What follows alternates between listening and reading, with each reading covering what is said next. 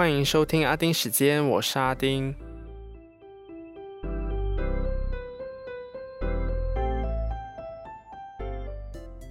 圣诞节越来越靠近了，不知道大家有没有感受到圣诞节的气氛越来越浓了呢？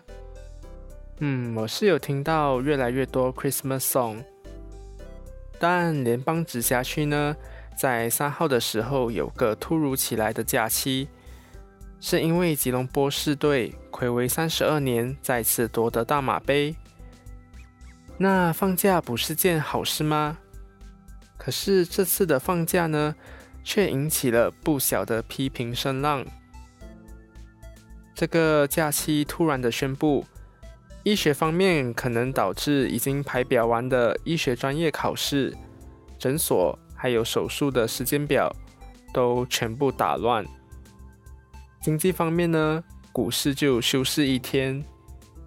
那家庭方面呢，如果是孩子在吉隆坡上学，所以就会放假嘛。但是父母在没有放假的雪兰莪上班，你也知道这是很头痛。你要临时去找一个可以帮你看小孩的人，还是一个场所。然后法庭方面呢，当天需要到吉隆坡高庭的人。也会受到影响，因为就没有开庭嘛，所以影响的层面呢，其实是非常多的，就造成了很多人的不便。虽然这个公共假期是在一九五一年公共假期法令第九之二条文下宣布，政府是不强制雇主让员工享有这个假日，但是政府是鼓励私人领域的雇主。让员工在这天享有有薪假期。可是，三个联邦直辖区中，吉隆坡是经济中心，布城是行政中心，所以这突如其来的假期就可能导致四亿令吉的产出损失。这让在疫情期间已经蒙受损失的企业，可能再次遭受到负面的影响。所以放假呢，也不一定是一件让人开心的事。好了，在开始进入阿丁看天下之前呢，我就先来做一个关于彭帅事件的小更新吧。那就是 WTA 呢已经宣布暂停在中国还有香港举办赛事。WTA 主席 Steve Simon 对彭帅的自由安全。还有是否受到恐吓，感到非常担忧。在这样的情况下，难以要求运动员去那里比赛。那他也再次呼吁，对于彭帅的指控要进行调查。那 WTA 这个举动呢，就让北京方面提出抗议，就谴责 WTA 将体育赛事政治化。但是 WTA 真的超硬诶。然后我有看到 BBC 的报道呢，就写说，近年来 WTA 是严重依赖中国对他们的投资。可是主席对他们的记者说，彭帅事件比不在中国举办赛事所造成的财务影响来得更重要。所以立场如此强硬，哇，我真的是吓死诶，第一次看到，哇！真的是很有 guts 啊！那还是希望彭帅事件呢能够有所进展啦。好，就更新到这边，那就进入今天的阿丁看天下。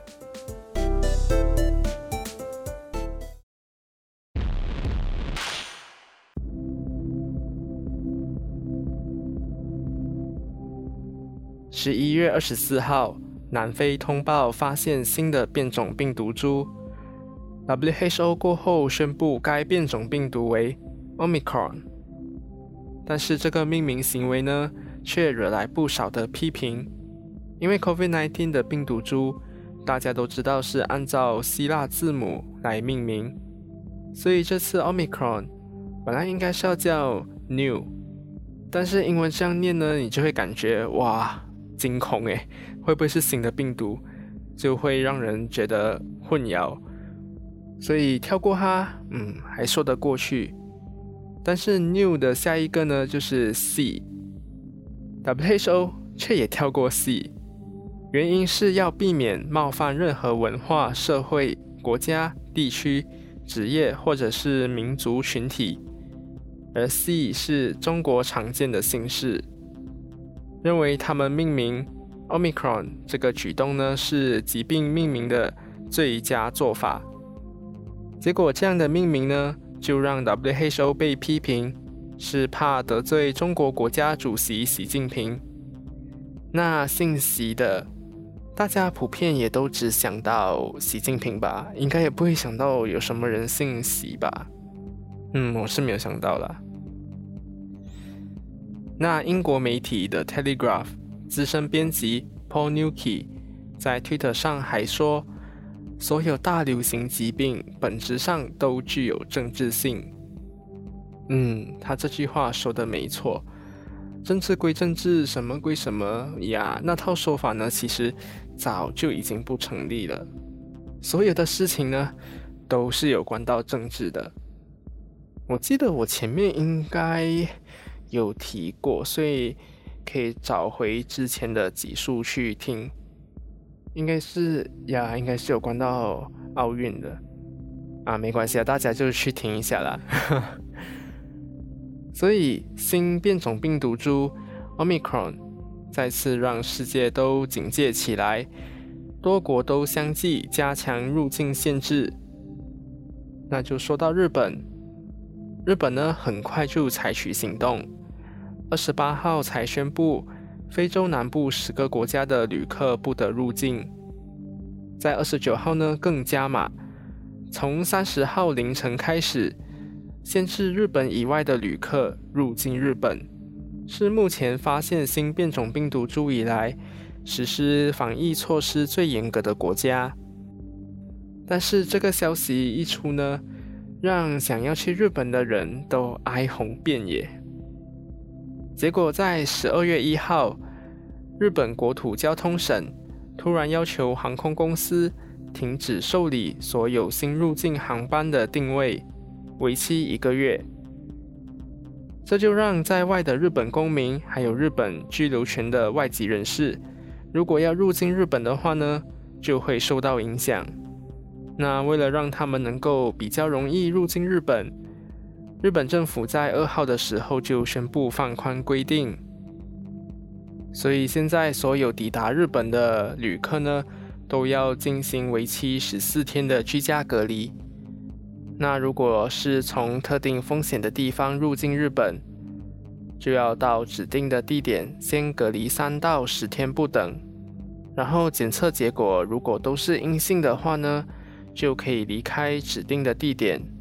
过后再进行十四天的居家隔离。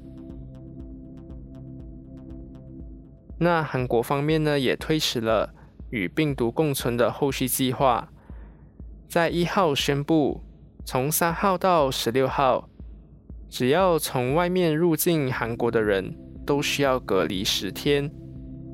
然后据我所知，新加坡和韩国有 VTL 计划。就是疫苗接种者旅游走廊计划。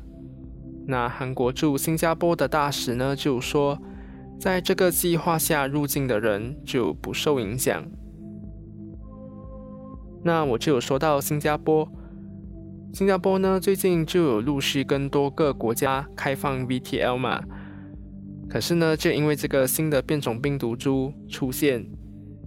也就暂停推行与更多国家的 VTL 计划。那影响的国家呢，就包括卡塔尔、沙地阿拉伯，还有阿拉伯联合酋长国。而新加坡在二十六号的时候也宣布，从二十七号晚上十一点五十九分开始，限制十四天内曾经到过南非、波扎纳、斯瓦蒂尼、赖索托、莫桑比克。纳米比亚和津巴威这七个非洲国家的旅客入境，当中包括有新加坡长期准证，还有短期探访准证的人。而且，就算你之前拿到批准入境准证的，也不能入境。但是这些国家的下波公民还有永久居民呢，还是可以入境新加坡，但是要到指定的地点隔离十天。那这整个措施呢，会为期四周。那说到马来西亚，马来西亚也暂停推行与更多国家的 VTL 计划，在一号的时候呢，也宣布跟新加坡一样，就刚刚提到的那七个国家。再加上一个马拉维，总共八个国家的旅客不得入境，当中包括国际学生还有外籍劳工。但是马来西亚公民还有拥有马来西亚长期居留权的人，就还是可以入境，但是将到指定的地点进行为期十四天的隔离。那针对英国、荷兰等等这些也出现患者感染 Omicron。的国家是否也会加强限制？卫生部部长 Khairy Jamaluddin 就说，卫生部会继续收集更多资讯，并评估个别的风险后，才会决定是否要把他们列入禁止入境名单内。那针对 VTL 方面是否有更动？有哦，在计划下的入境者呢，就增加了要在入境后的第三天还有第七天。进行检测。那很多国家呢，其实都开始对非洲的南部落实入境限制，这也就导致了南非很不满，就说为何他们发现，然后也迅速通报，却相继遭到各国的惩罚。各国应该要表扬，而不是要惩罚他们呢？所以就呼吁各国呢，应该要取消对非洲南部国家的旅游禁令。就在南非表达不满后，美国国务卿 Antony Blinken 肯定并赞扬南非的表现，应该成为全球的楷模。WHO 呢也站在南非这边，就呼吁各国不应该实施入境限制。那不少非洲国家呢也站在南非这边。就认为各国颁布旅游禁令太仓促，也不公平。当中，马拉维也同样指责以西方国家为首的多个国家呢有恐非症。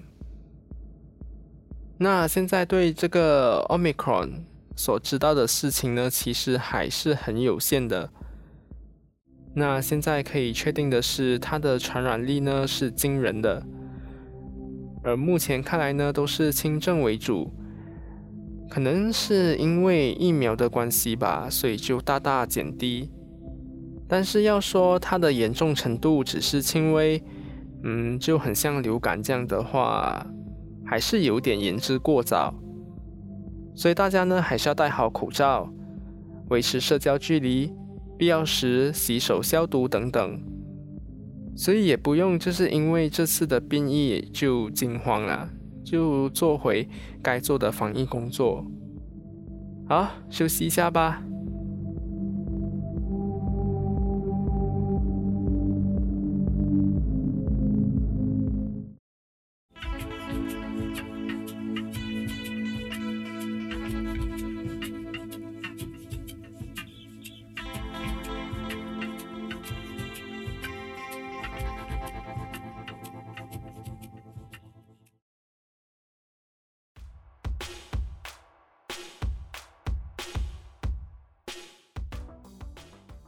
欢迎回来。